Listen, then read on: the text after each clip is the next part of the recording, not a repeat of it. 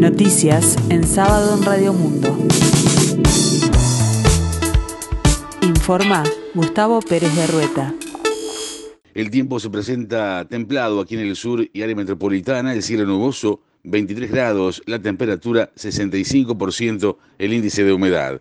Distintos incidentes se produjeron en el marco de la movilización por parte del Sindicato de Trabajadores del Transporte Interdepartamental fuera de la Terminal Tres Cruces. Según explicó Juan Arellano, dirigente de la Unión de Trabajadores del Transporte, el gremio se movilizó sin cortar totalmente la calle y al momento en que un ómnibus intentaba salir, los manifestantes que detuvieron su marcha fueron advertidos por la Guardia Republicana de que debían continuar avanzando. Fue allí cuando se produjo una discusión que suscitó un altercado y un efectivo realizó un disparo hacia el suelo, con lo que estiman desde el sindicato fue una bala de goma, como se puede ver en un video difundido por integrantes del gremio. Arellano afirmó que un trabajador resultó herido en una pierna, pero que actualmente se encuentra bien de salud.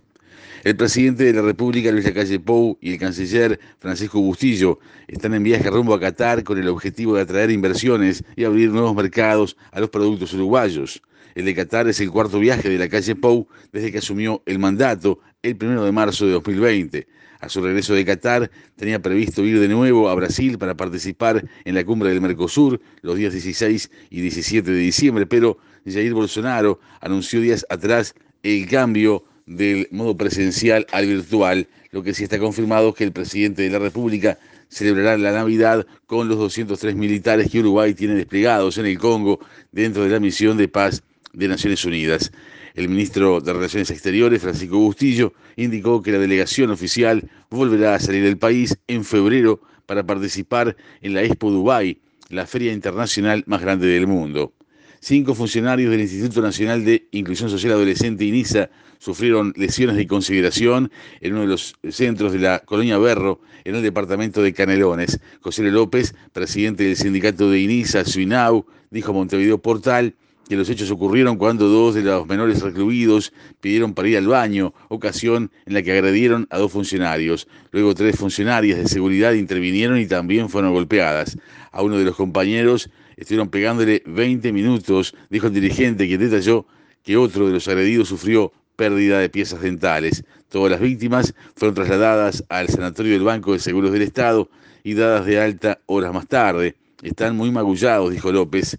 El sindicalista recordó que las agresiones en los centros INISA son cada vez más frecuentes, situación que atribuyó a que el directorio se le fue completamente de las manos la administración del sistema. Según López, esto se debería en parte a desavenencias internas en el seno del mismo directorio, donde no se puede ni ver ni hablar, algo que genera marchas y contramarchas y en definitiva un nivel de improvisación que deriva en situaciones como la ocurrida hace pocas horas.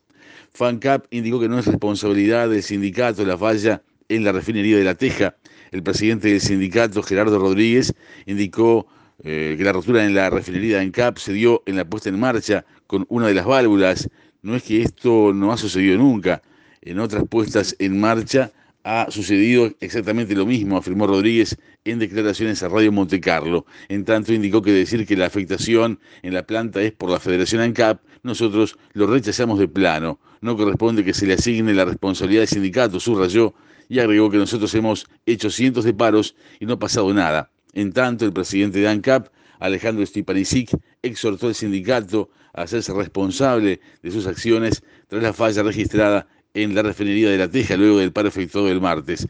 El jerarca rechazó además la acusación del gremio que responsabiliza a las autoridades por no haber mantenido el convenio colectivo por 15 días más y así evitar que se parara la actividad de la planta.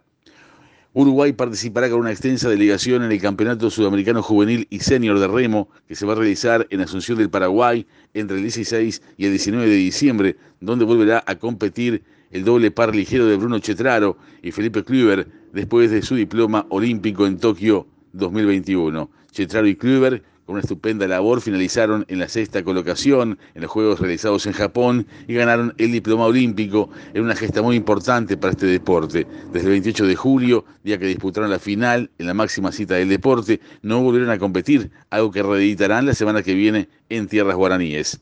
Uruguay fue una de las tres selecciones de Conmebol que más creció en el ranking FIFA femenino para junio, donde Uruguay le ganó dos amistosos a Puerto Rico. La celeste, dirigida por Ariel Longo, creció un puesto llegando así hasta el 73. Luego de mantenerse en la misma posición para el ranking de agosto, volvió a subir. Los candidatos al balotaje del 19 de diciembre en Chile, José Antonio Cast, de ultraderecha, y Gabriel Boric, de la izquierda, se enfrentaron en un primer debate radial repleto de golpes bajos, donde cruzaron acusaciones sobre sus propuestas antagónicas de gobierno. Organizado por la Asociación de Radiodifusores de Chile, el debate duró más de dos horas y estuvo caracterizado por constantes interpelaciones sobre los cambios introducidos por ambos a sus programas de cara a la segunda vuelta, así como las propuestas y posturas más polémicas, aunque no eludió cuestiones personales. El primer golpe lo dio Boric, que aludió a un incendio producido en las últimas horas en la localidad de Castro, provincia de Chiloé, que afectó a cientos de familias y recordó que este tipo de eventos se vinculan al cambio climático, fenómeno que Cast negó o relativizó en una postura que le valió varias críticas. El tiempo se presenta templado aquí en el sur y área metropolitana, 23 grados la temperatura, la máxima prevista 26. Para mañana, domingo 12 de diciembre, 18 grados la mínima, 28 la máxima, nuboso y cubierto, y en la tarde-noche, nuboso y cubierto, precipitaciones y tormentas aisladas.